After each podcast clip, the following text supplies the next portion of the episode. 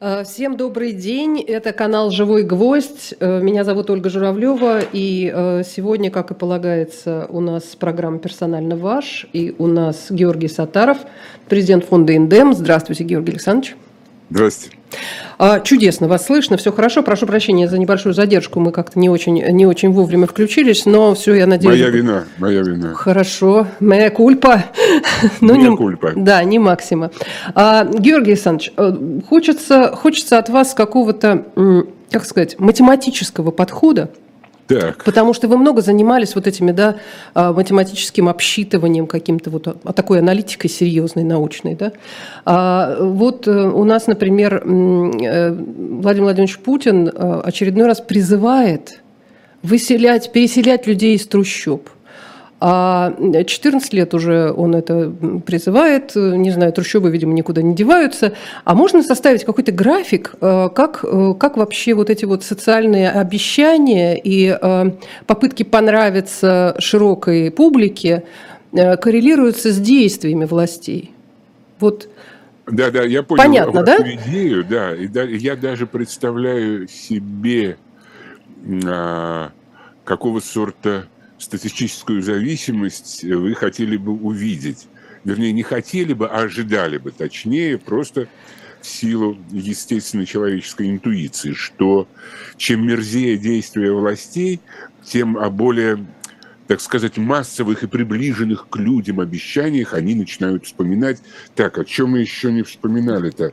С ЛГБТ так, ну вроде ну, все нормально уже, все ну, запретили, да. на, нафиг, ну, извините. Это, это, это, дело в том, что это волнует в основном относительно небольшую группу населения, которые значит, физиологически и генетически принадлежат к этой группе, но которые этому сопротивляются и поэтому объявляют этому борьбу. Вот. Их сравнительно немного, а людей, которым пообещали что-то действительно серьезное и ни хрена не сделали, им не из числа. Поэтому гораздо приятнее обещать небольшому числу людей, тем более вот в таком ярком сюжете, тем более в сфере, где идет такая активная внутренняя борьба у человека и прочее, прочее.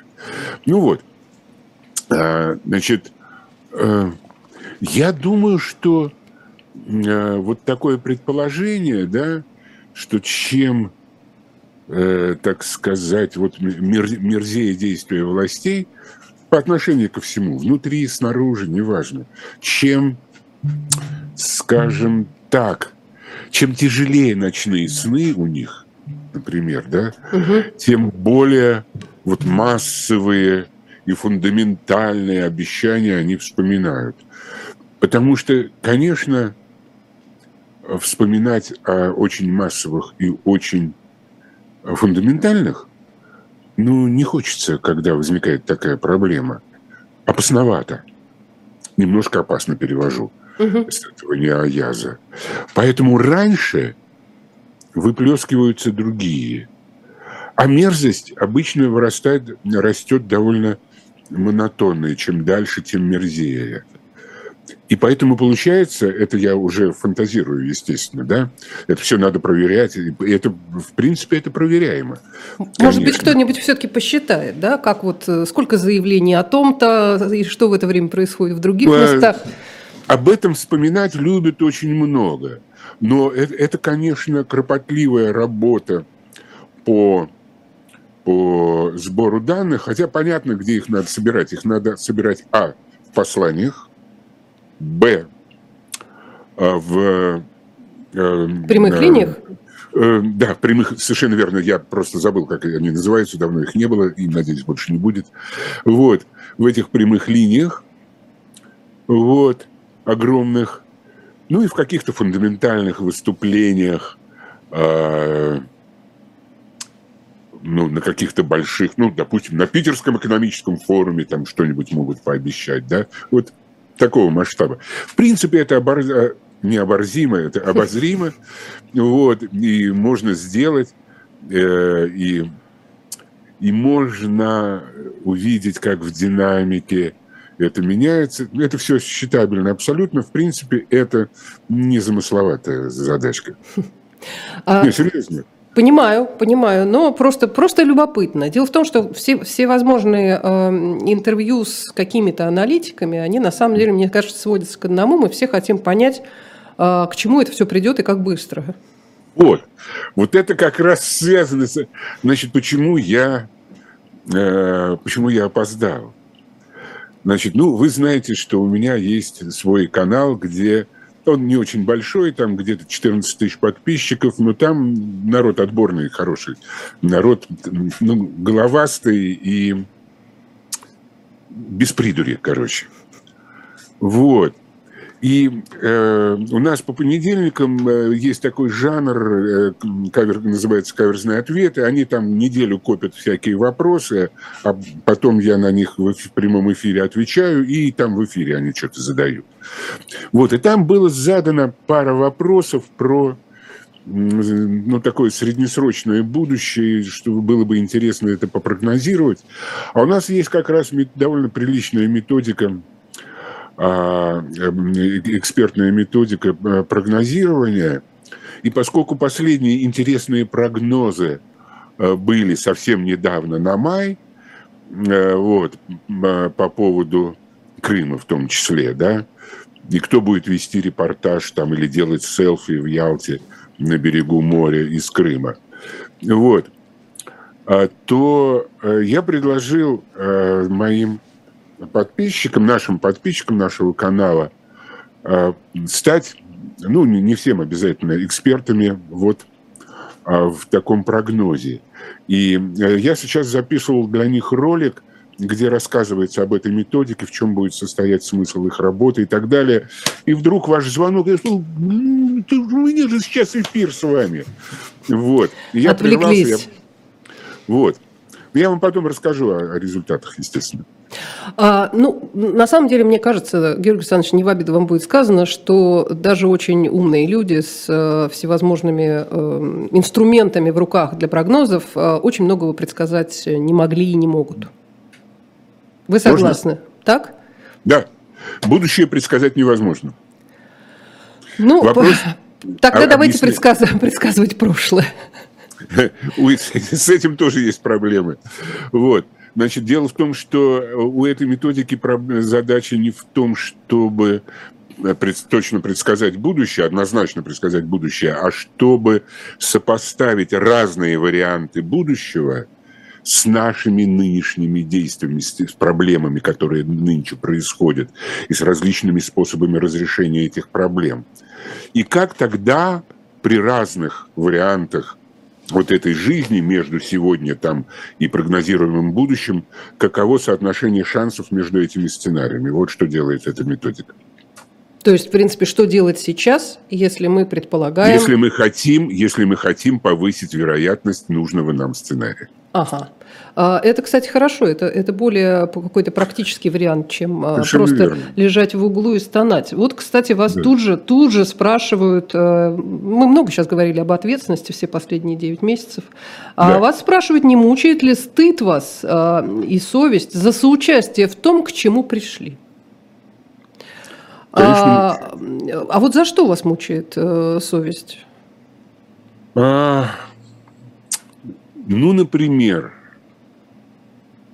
за то, что не был достаточно настойчив в том, что я говорил последние 20 лет.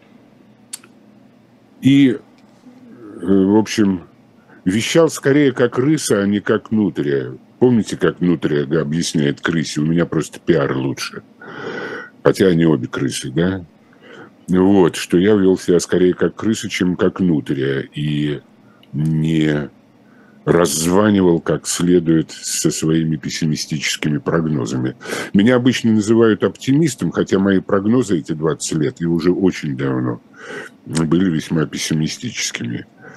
Но я, э, я был недостаточно... Да, меня грызет за это совесть, например. Не только за это, конечно, но это вот последнее, что грызет.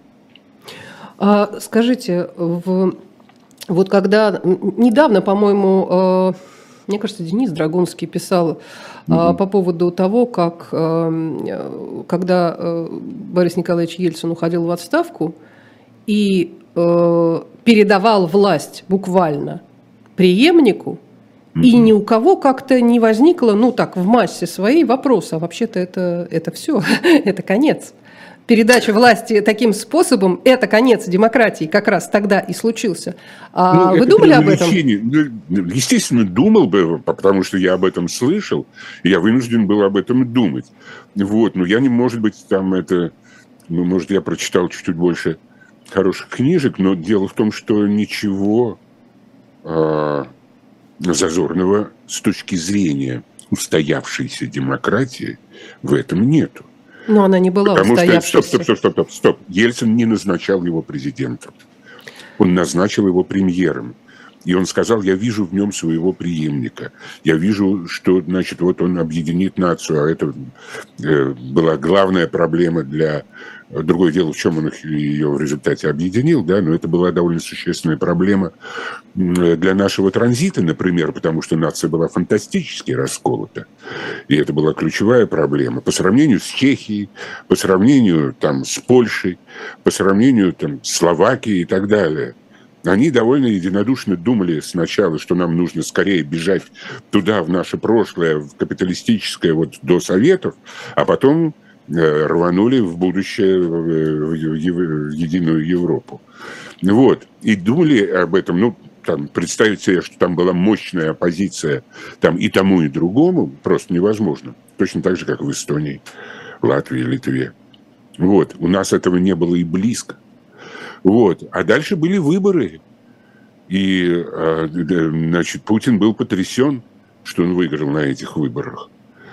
Потому что, в общем, и они были еще сравнительно а, человеческие, эти выборы. И там, э, так сказать, антипутинской а, пропаганды было тоже еще изрядно. Вот. Путин еще не взял власть над СМИ, не подмял их, да. А они действовали так, как считали нужным. И он их потом начал мстить им, начал подминать и так далее, и так далее. Поэтому это, это преувеличение, я бы сказал. Но с другой а, стороны... Я, я, напоминаю, да. я напоминаю, что каждый уходящий в Америке президент а, делает, а, рекламирует своего преемника. Ну, рекомендации, да. Но, может быть, да. может быть кто-то тоже... недооценивал как раз единство народа. Ведь а, единство народа в чем? А, в том, что а, что из Кремля скажут, то, в принципе, и правильно. Ну, Кого э... назначат, того и выберем.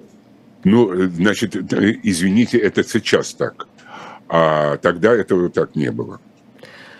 Возможно, вы больше работали со статистикой. Э, вам, вам виднее. Да не только, я, я и со зрением работал неплохо, со слухом, и с чтением. Чтение на внимание, да. да. А, давайте вернемся немножко к сегодняшнему дню и э, скажите, пожалуйста, за последнее, э, за последнее время многие высказывались о том, что а, концепция меняется на ходу того, что э, власть хочет добиться своими действиями. Вы сейчас понимаете, а, чего хочет власть добиться своими действиями вот на данный момент? А, у меня представление специфическое. Оно формулируется примерно так. У власти есть несколько видений э, желаемого будущего – Э,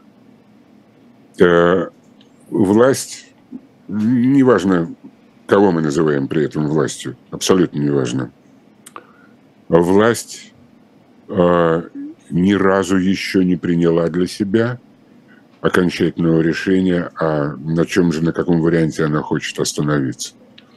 И поэтому она одновременно предпринимает действия, связанные с разными этими вариантами будущего. Одни действия – это угробить Украину просто, да? Ну, ну вот такой... это вот на износ, да. Да, да. Угу. Вот. Второй вариант э, – победить военным путем.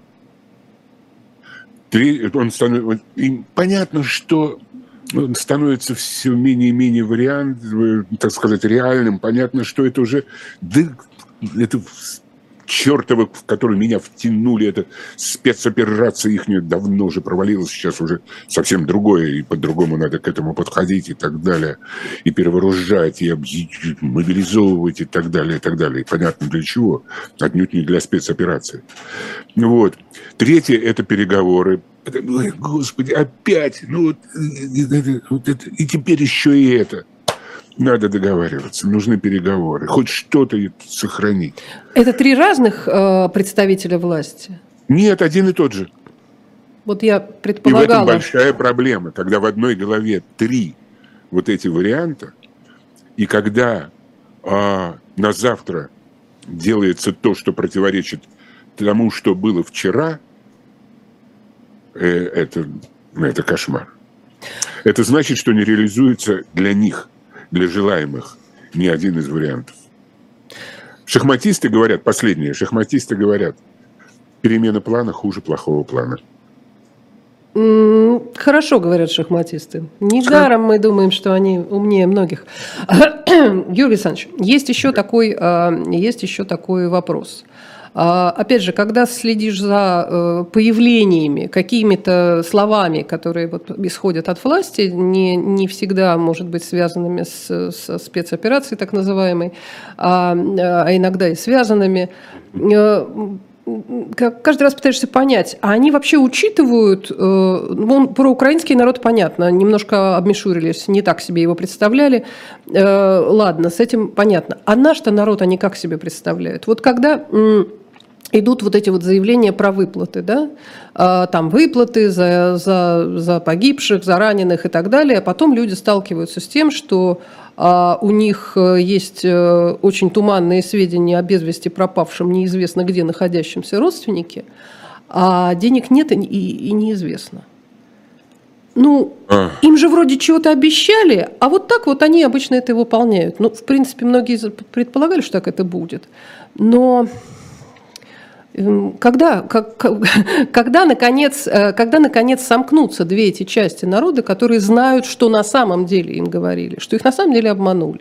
Ну, кстати, с, пенсионным, э, с повышением пенсионного возраста обманули практически всех.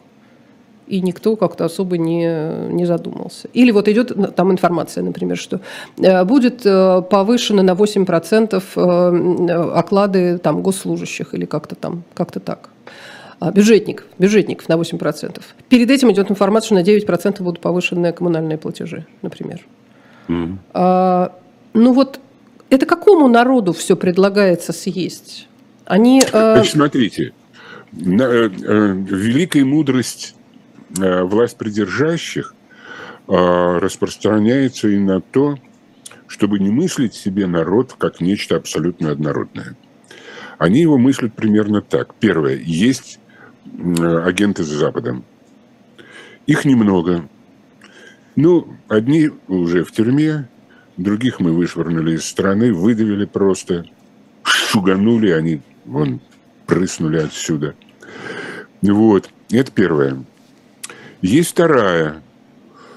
Ну, отморозки всякие. Ну, вот поначитались, там понасмотрелись, поездили там кто в Турцию, кто в Англию и так далее. Вот. И недовольны нами. Нами недовольны. Ну, их тоже, правда, не очень много. Ну, мы их дубинками пообработали, подсадили там немало, аж поштрафовывали. Ну, вот притихли же, притихли.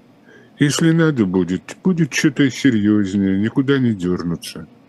А остальное быдло, как они молчали, так и будут молчать. Ко всему привыкнут. И не такое бывало в нашей стране, и ничего. А зачем вот их при... обманывать все время? Вот этих вот оставшихся, которые не иноагенты, а, которые никуда не ходили, ничего, в общем, совсем соглашались. Почему их э, э, нужно, ну, почему их так легко все время обманывать и даже не оборачиваться? Обманывать тяжело. Обманывать тяжело и не очень приятно. Хочется, конечно, чтобы тебя любили, чтобы были довольны и так далее. Но, а, значит, бюджет наш, как шагренева кожа, сжимается. Доходы наши сжимаются. Вот. и дальше будут сжиматься по мере мобилизации, по мере дополнительных санкций и так далее, и так далее. Вот. Невозможно такому количеству людей. Не рассчитывали как-то.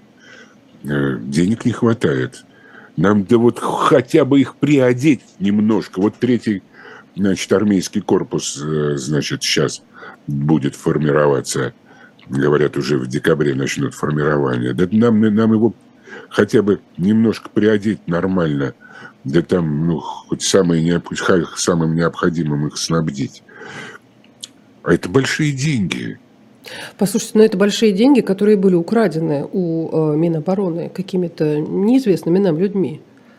А, ну, они, да, крадут... ну, согласитесь, там было украдено достаточно много, судя по тому, что периодически мне, мне не надо соглашаться. Я, вот я, например, знаю такой журнал «Эксперт», а, который, главным редактором которого был сейчас главный правозащитник Фадеев. Правильно? Угу. Вот.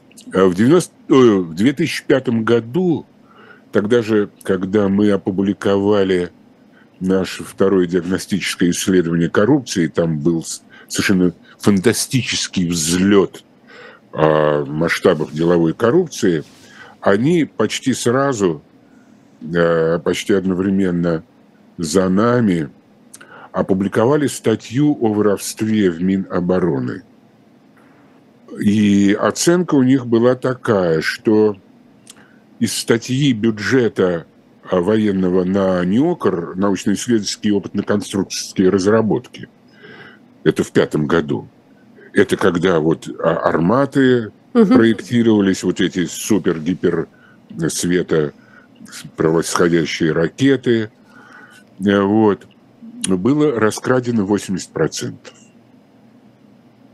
Не то, чтобы вот. это очень удивляет. Да, нет. Ну, значит, э, поэтому вот все, что происходит сейчас, почему я не вижу армат там и так далее, почему там с ракетами проблемы, вот, я, я не удивляюсь, поскольку я помню хорошо эту публикацию. Между прочим, сам Фадеев публиковал это, не кто-нибудь, не хрен собачий. Вот.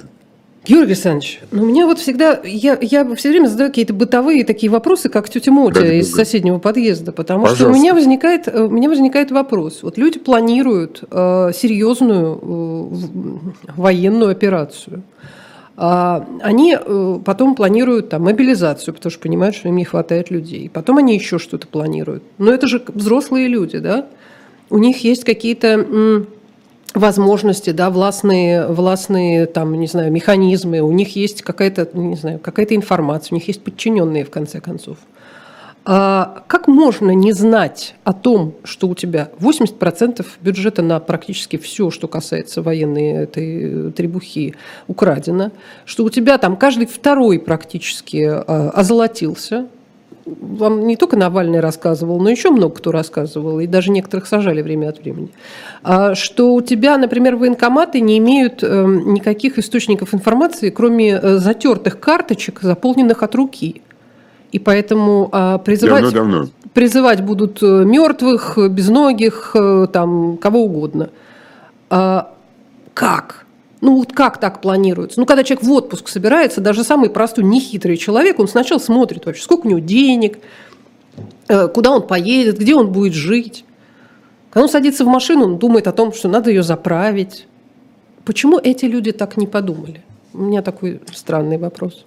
Значит, э, тут я вам отвечу не как математик, а, а как э, человек, любящий читать книжки по нейрофизиологии. Да, да, да, да. Хобби бывает. Э, ну, можно даже сказать и хобби. Э, дело в том, что вот, есть вот современные вот эти э, э, нейробиологические лаборатории, которые изучают человека прежде всего. И они нам рассказывают, собственно, что мы из себя представляем и это совсем не похоже на то, э, что нам рассказывали учителя классики марксизма, ленизма, и довольно видные философы. Ну, например, А, ну, прежде всего, они изучают наше восприятие. И они говорят, что э, то, что мы называем отражение э, данного нам в ощущениях внешнего мира, это все фикция, этого не бывает. Что наше представление о внешнем мире – это непрерывная галлюцинация, которая порождается моделями, которые строит для нас наш мозг. Но надо отдать должное этому мозгу, что он постоянно тестирует эти модели, особенно в части, так сказать, вот, э, того, что поступает через органы слуха, осязания, обоняния, зрения. Зрение 80% занимает. Вот. Он тестирует на адекватность этих моделей. Если проблемы, он начинает их менять. Вот как формируется наше восприятие.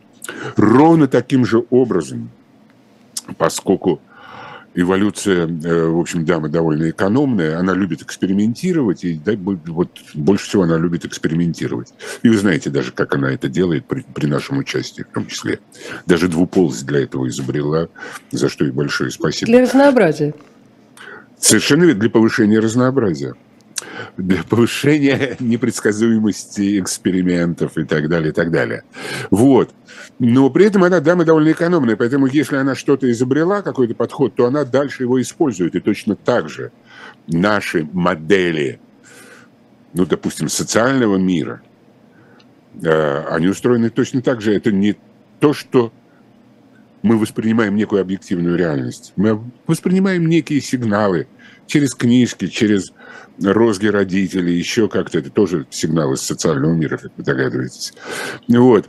И наш мозг стоит, строит свои модели. Мы, конечно, пользуемся тем, что у нас есть язык, мы кооперируемся, мы обсуждаем наши модели, мы пытаемся находить нечто общее. Это превращается в какие-то социальные, политические теории, идеологии и так далее, и так далее. Но особенно в сфере восприятия социального – наш мозг, это экспериментально доказано, очень не любит сигналы, противоречащие нашим моделям, и любит сигналы, которые подтверждают наши модели. Поэтому вот эти модели очень устойчивы и как-то вот э, от того, что противоречит этим моделям, мозг отталкивается. И мы это видим, как это происходит в жизни.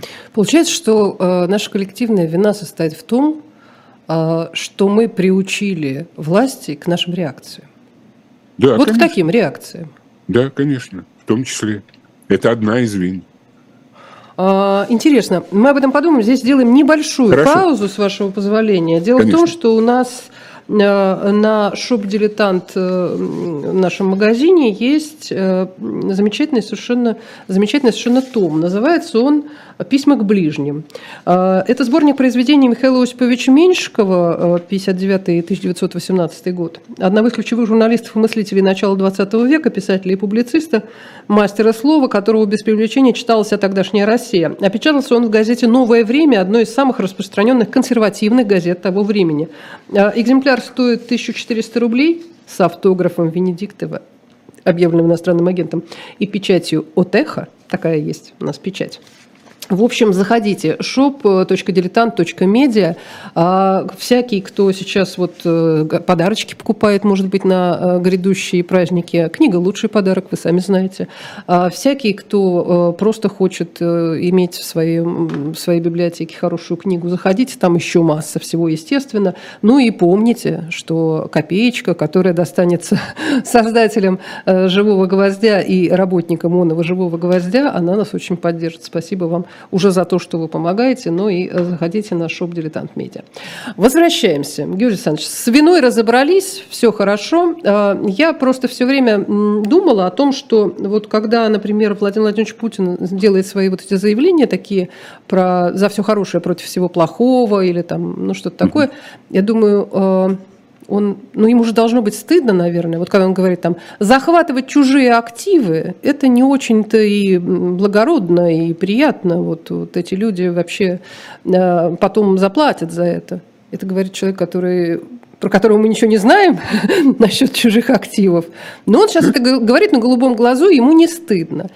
И, судя по, вашей, э, по вашему объяснению, ему действительно не стыдно, потому что он думает совершенно о другом. Он, он по-другому представляет себе картину мира. В его картине Себя. мира, да, а он не захватывал чужих активов. И его друзья не захватывали чужие активы, не делили чужие деньги. И никогда ни у кого никто ничего не украл.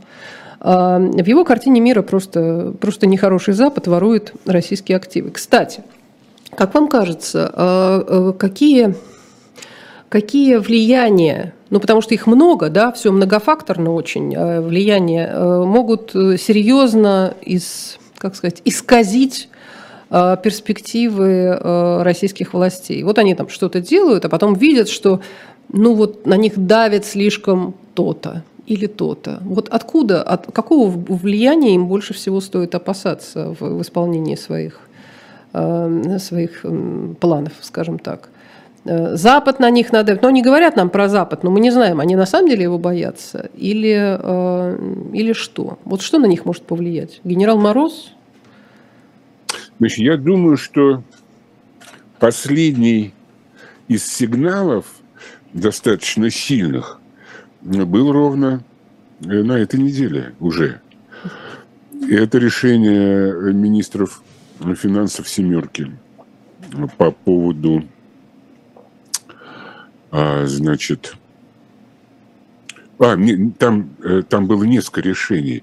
Эти э, семерки это по поводу, а, значит, их, там был, были, было существенное решение по поводу а, юридического вердикта будущего по преступлениям, а, по военным преступлениям. И это уже принято э, семеркой на последней встрече. То есть я, я сейчас говорил немножко о более э, дальнем решении. А эти ребята принимают решения практического толка только в очень серьезных ситуациях, и они от этого не отказываются. А, то есть, ну, мало ли чего там вякнет. Послушайте, послушайте, ну ведь у нас существуют, например, такие режимы, как Северная Корея, да? Угу. А, они там, я не знаю, с ними в одном поле садиться никто не хочет. Э, значит, и они там спонсоры терроризма, я не знаю, там враги человечества, активы там, какие активы у них, боже мой. Угу. А, активы их не то что замороженные, а просто не существуют. Ну, живут они себе так, как они хотят. Может быть, это наша цель? Может быть, Россия должна именно так жить? А, ну, тут вопрос в том, насколько это корреспондируется с представлениями о жизни а, за пределами их круга. А, есть одна хорошая книжка а, под названием «Почему люди бунтуют». Хм, кстати, да. А, вот, одного приличного автора. И он пишет, что люди бунтуют не тогда, когда им плохо, а люди бунтуют, когда они сталкиваются с тем, что значит, у них есть некие ожидания относительно будущего, что вот пойдет вот так. А на самом деле все идет... Вдруг оказалось, что все пошло вниз. Это то, что называется относительная депривация. Вот. Вот когда возникает эта значительная относительная депривация, они начинают бунтовать, что они получают убедительное подтверждение того, что пошло не так, как они ожидали, рассчитывали и так далее. Подождите, но э, мы сейчас видим Иран. Э, не думаю, что они ожидали каких-то, что что они там девушкам будут цветочки дарить. А, но они, наверное, да, они, они, они, они устали Сейчас, от того, что да, девушек я, я можно понимаю. убивать. А, не, Смотрим не, не, не. на Китай, а, который что? Они тоже, ну, они ожидали, что будет что. Э, Значит, смотрите. С карантинами в связи. Объясняю, объясняю, объясняю, объясняю. А, вот э, и Иран, и в Иране, и в Китае а, это, это был довольно длительный эффект А, первое, знакомство людьми, людей с альтернативой. А, у Ирана это очень давно началось. Приобщение к ну, вот, европейской культуре и так далее, и так далее. Ну, потом, потом уже выросло несколько поколений, которые уже при этом не жили. Не больше двух. Не больше двух. Это ну, ну как, это... 70-е? 70-е годы, да. Вот, пара поколений. Вот. И, но при, при этом они, э, вот эти люди, значит, вот в коротких юбках, короче, иранские девушки уже походили. Но это, ну, это практически мамы тех, э, кого гнобят сейчас. Это совсем рядом. И эти девушки, и, кроме того, и в Китае, и э, в Иране люди начи- сейчас получают гораздо больше информации – и гораздо больше ездят, и гораздо больше общаются со своими диаспорами, чем это было раньше, и так далее, и так далее. Вот, поэтому это, это начинает работать, ну, в Иране это начинает работать а, э, вот это дореволюционное а, Э, дореволюционные ожидания, переданные детям. Бабушкины а, сказки это называется. Да, Бабушка бабушки... рассказывала, как она училась в университете, да. Ну вот именно, да, и ходила в короткой юбке, да, и сколько мужиков за ней ухаживало. Вот, все было хорошо. Э, и это, это не совсем, э, э, вернее, ну как, это близко, это близко на самом деле тому, что происходит и с нами – потому что э, ведь в в одиннадцатом году на Болотную зимой вышли эти десятки тысяч, которые в конце 80-х и в начале 90-х, ну, некоторых даже просто не было. Вышли дети – Дети, которые э, не Вышли знали, дети что... тех, кто ходил что, защищать да, Белый дом. Да, но дети, которые да. вообще не представ... жили в мире, где выйти на улицу, в принципе, нормально, если тебя что-то не устраивает. Это, кстати, с Украиной также было, когда ну, в, в, простите, в оккупированных да, местах вдруг люди там что-то вышли и начали там махать чем-то, потому что да. они привыкли, они так жили всю жизнь, что если нас что-то не устраивает, мы выходим и протестуем. А оказывается, при русской власти так не должно быть. А, очень удивились. Ну, послушайте, ну у нас получается, что э, как? У нас вроде памяти есть, у нас есть эти люди, которые выходили еще совсем недавно, выходили еще в разных городах, не только в Москве и Петербурге, э, выходили в Сибири, там, не знаю, в, в Архангеле по разным поводам. Но ведь это же все прекрасно истреблено. Все, нет, эти нет, люди нет, кончились, нет, нет, уехали, нет? нет? Нет, нет, нет. Во-первых, уехали э, среди, тех, среди этих уехавших и много э, зетников, они просто не хотят э, значит, за, эти, за это расплачиваться. И своими жизнями не хотят быть мобилизованы. Они с удовольствием рисовали Z у себя на заднем стекле и писали, значит, можем повторить и так далее, и так далее. Да, но в это было приятно играть. Но когда это перестало быть игрушками, они просто слиняли, потому что у них было достаточно много дел, денег, они перенесли часть своего бизнеса туда и так далее, и так далее. Там много таких. Это не то, чтобы выехали только, значит, противники режима. Хорошие а русские. Да, да, совершенно верно. Вот, а, значит, э, и тут э, то, что происходит, это, это скорее там сжалась пружина, да, когда и как она, или там, я извиняюсь, построили плотину, и там накопилось довольно много воды с той стороны в результате. Как угодно, любая метафора, но а, выход из нее один. Мы не можем предсказать, а, когда и по какому поводу распрямится пружина или прорвет плотину. Э, так устроена жизнь, это объективно. То есть вы считаете, что э, все равно возмущение, которое так или иначе где-то тлеет э, в стране, несмотря на все принятые меры э, за закупоривание и так далее, э, угу. что это все равно прорвется рано или поздно? Я не так считаю, я, э, ну там, ну хорошо, я вижу следы этого, э, практические следы этого. Угу.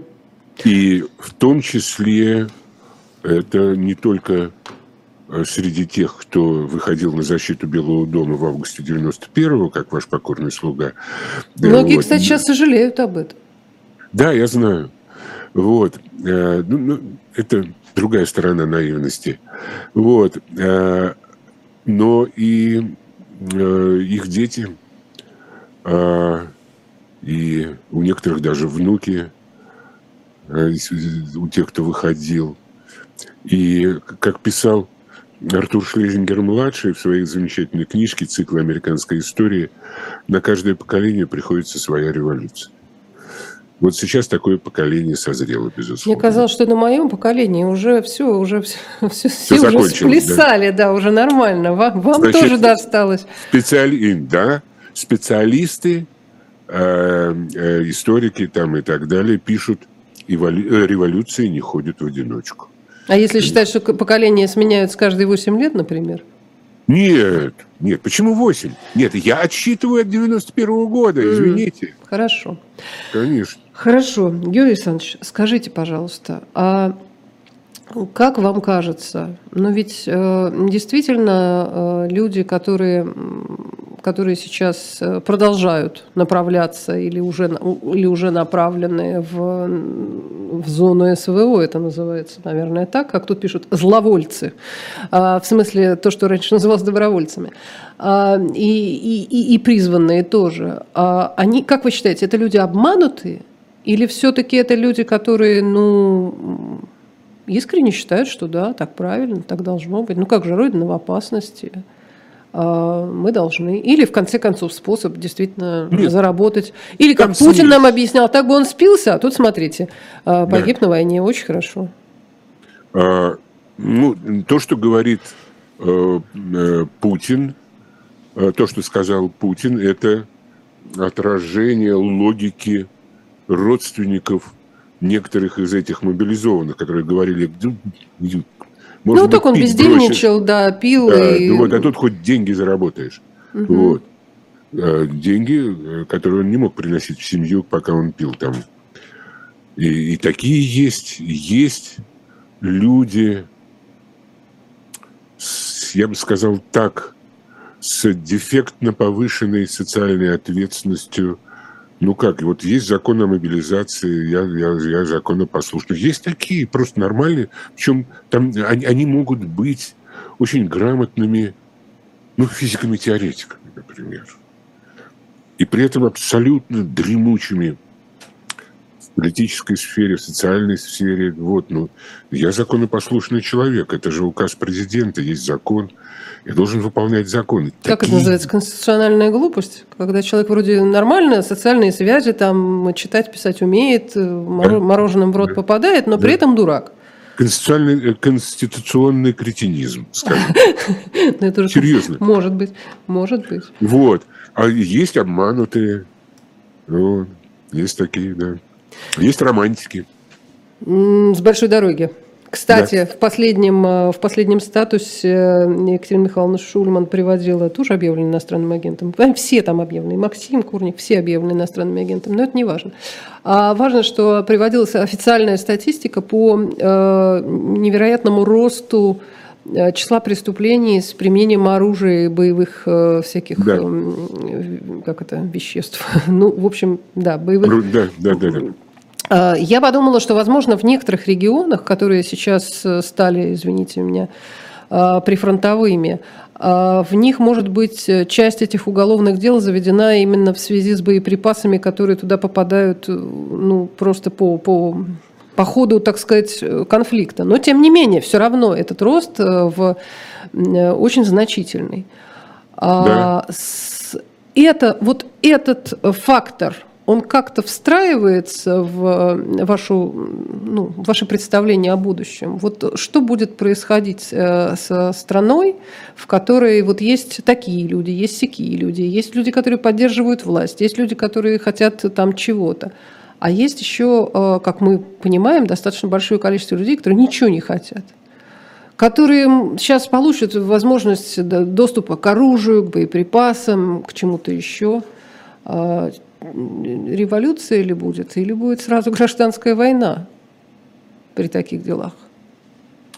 Всякое может быть. Я напомню, что после того, как Франция проиграла в Алжире, а это был ее последний фактически колониальный оплот, а, и, э, в общем, вы, вы, вывела оттуда войска и предоставила Алжир, э, значит, Алжиру возможность жить, как он хочет, а, это все породило внутренне французский терроризм под названием ОАС. Это, а, значит, группы военных и э, гражданских мыслящих, э, значит, вот иде, мыслящих идеи мщения, э, идеи мщения за это унизительное поражение. А вот это одно из возможных последствий. А, значит, люди с оружием... Значит, я обращаю внимание, что та статистика, я не знаю, всю ли ее оглашала Катя, но Э, там рост такого рода преступлений, собственно, в Курской и Белгородской области в разы. Да, в разы. 30-40%, а в да, разы, да, да. 600% по-моему, да, Белгородской области. Я как раз подумал, что может, быть, что может быть как раз это связано в том числе и с, с боеприпасами, которые а, не частным образом, а как бы вот ну, в процессе да. вот этих всех да. а, за, залетаний ракет там да. и всякого такого. Может быть, но все равно проценты все равно чудовищные потому что, ну, значит, там есть и преступления, связанные просто с вооруженными людьми, а, которые да. как-то вооружились. Да. А, я хочу понять, э, вот нам тут все пишут, э, что вот там терпилы, годами, годами терпели и вот получили. Да, наверное, ну, наверное, любой народ э, состоит в, ну, в основной своей массе из людей, которые согласны с генеральной линией, как, какой бы она ни была. Ну, просто так устроен человек, вы же сами интересовались этой нейрофизиологией. А, ну, да, заниматься собой, терпеть и так далее. Часть каких-то людей, как это называется, пассионарных, да, но их тоже, их не бывает 100% населения. Такого, да. такого быть не может. Да. Да. А, скажите, пожалуйста, а может ли быть такой вариант, что э, просто вся наша, дальнейшая наша жизнь, она будет вот именно такой? Э, так как вот терпящих достаточно много. И Просто хуже, хуже, хуже, хуже, хуже, да. Ну, будут постреливать, да, ну, будут там где-то там грабить немножко. Я понял. Война себе будет тихонечко там где-то трюхать тоже на заднем плане. Туда кто-то будет э, отправляться. И так можно жить, я не знаю, десятилетиями. Смотрите, а, это не раз происходило а, в истории России, когда начинали массово сжечь Э, усадьбы помещиков. Терпеливый народ, богобоязненный, к тому же еще, значит, находящийся вот под этой, а, э, значит, давлением общины и прочее, прочее. Проблема в том, что пассионарные люди распределены а, хаотично в социуме. Это генетическая Мутация. Фишечка. Да, это мутация. И она может появиться в конкретной деревне совершенно случайно. Он может стать дуриком с их точки зрения, а может стать заводилой, поджогом э, значит, э, вот этой хозяйской усадьбы и прочее, прочее. Это происходило систематически, волнами. Э, нам мало э, об этом в курсе истории рассказывают, чтобы не дразнить гусей, поскольку с биологией э, не сильно меняется. Есть, есть эволюция биологическая, она продолжается и даже фиксируется, но вот эти фундаментальные вещи, они остаются теми же самыми. Вот, поэтому а, то, что это в принципе невозможно, а сколько-нибудь длительное такое тление, а, это нереально. Даже несчастный Советский Союз, который вроде бы был готов пойти на то, чтобы поставить рекорд, вынужден был пойти после того, как обрушился рынок а, углеводородов, вынужден был пойти на поклон на поклон к Западу. Вот. И сказать, мы теперь будем такие, как вы, дайте денежки. Вот. А поэтому... Слушайте, но ведь это сейчас уже трудно себе вообразить, что а, в какой-то момент, вот сейчас все такие задорные, да, кричат, что они там замерзнут без нас, они там без нас сдохнут, а мы, мы все там в рай, туда-сюда. А, ну, после этого э, пройдет какое-то время, и уже, наверное, другие представители верховной власти в России, наверное, сменится поколение, оно не может быть вечным, а придут и скажут, дайте денег. Папа, папа, вышли денег? Это как то Это возможно? Ну, почему нет? Ну, потому что, мне кажется, какие-то черты были перейдены а, вот этим вот э, залихватским периодом, скажем. Ну, оно, конечно, но, скажем, мы тоже пережили тогда и афганскую войну, и сбитый Боинг. А, всякое бывало. Всякое бывало. Вот, поэтому тут, ну, как-то я не исключаю. Я не исключаю. Понимаете, дело в том, что им, тем, кому придут, им невыгодно дикое поле на этой территории после их победы. Это очень опасно. Это очень опасно. Это невыгодно не только соседям, близлежащим, той же Украине, Латвии, Литве, Эстонии, Казахстану, и так далее. Это всему миру невыгодно. Ну, например, как вы мыслите себе исполнение э, денуклеаризации? Какова будет, могла бы быть при разных вариантах доля расползающегося атомного ядерного оружия отсюда и расползающихся специалистов, при разных вариантах того, что происходит внутри нас. Но это то, что было с Советским Союзом, это тогда, тогда понятно. Но Советский так... Союз, когда распадался, он э, не кричал, мы вас ненавидим и всех взорвем. А он уже просил денег и там конечно, говорил, мы давайте конечно. дружить, протягивал руки. Значит, при а, этом... А сейчас как-то э, по-другому, нет? Да. При этом, если вы спросите лучшего специалиста по этому делу и вашего любимого, и моего тоже любимого эксперта Лиль Федоровну Шевцову, ага. да, она вам скажет, что когда а, вот начались, началась перестройка Горбачевская, а, Запад был чрезвычайно недоверчив к этому. Они его с удовольствием привечали, с удовольствием с ним разговаривали, но в успех не верили. В успех не верили. Дальше. Когда распался Советский Союз, точно так же они не верили в реформы, а, скажем, в России, которые они там как-то помогали – ну, так ли они ошиблись, же, скажу я вам. Они ошибаются в разные стороны. Точно так же они не верили, что что-то как-то сможет сопротивляться Украина, когда началось то, что началось в феврале этого года.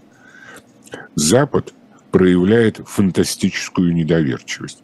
Он даже а, сейчас а, недоверчив, и его главная ставка даже не столько на победу Украины, сколько на управляемость процесса.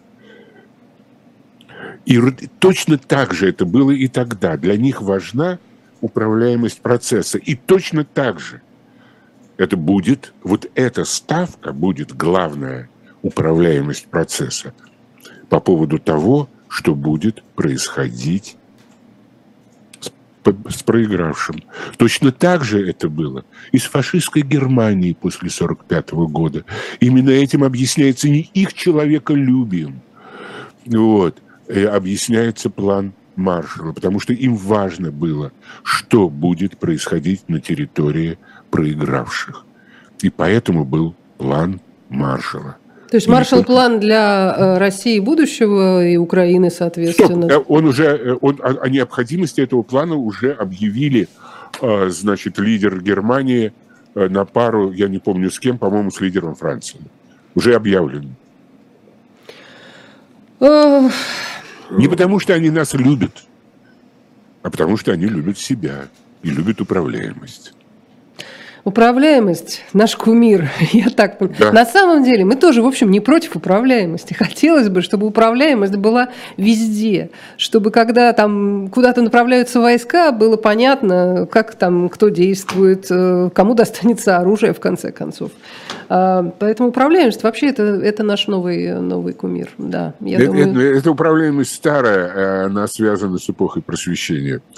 И до сих пор мы считаем, что наши попытки управлять нашей социальностью, это тоже управляемое. И имеем мы от этого, от наших представлений, по полной программе. Очень тревожность развивается, когда ты не можешь чем-то управлять. Начинаются Конечно. расстройства всякие, Конечно, да. неврологические. Абсолютно. верно. А, поэтому, товарищи, управляемость это действительно очень важно. Я успеваю еще сказать, что у нас э, после 16 часов в особом мнении Сергей Пархоменко с Ольгой Бычковой. А Сергей Пархоменко власти считают иностранным агентом, чего они только не считают. Таким же иностранным агентом считают Алексея Венедиктова, он 17.05 э, в «Слуха и эхо». А в особом мнении Михаил Касьянов, между прочим, а вести будет Айдар Ахмадиев. Ну и дальше, дальше все, все как полагается, эфир идет, струит зефир. А, Георгий Сатаров был сегодня нашим гостем. Спасибо вам огромное, приходите еще. Счастливо. Обязательно. Всего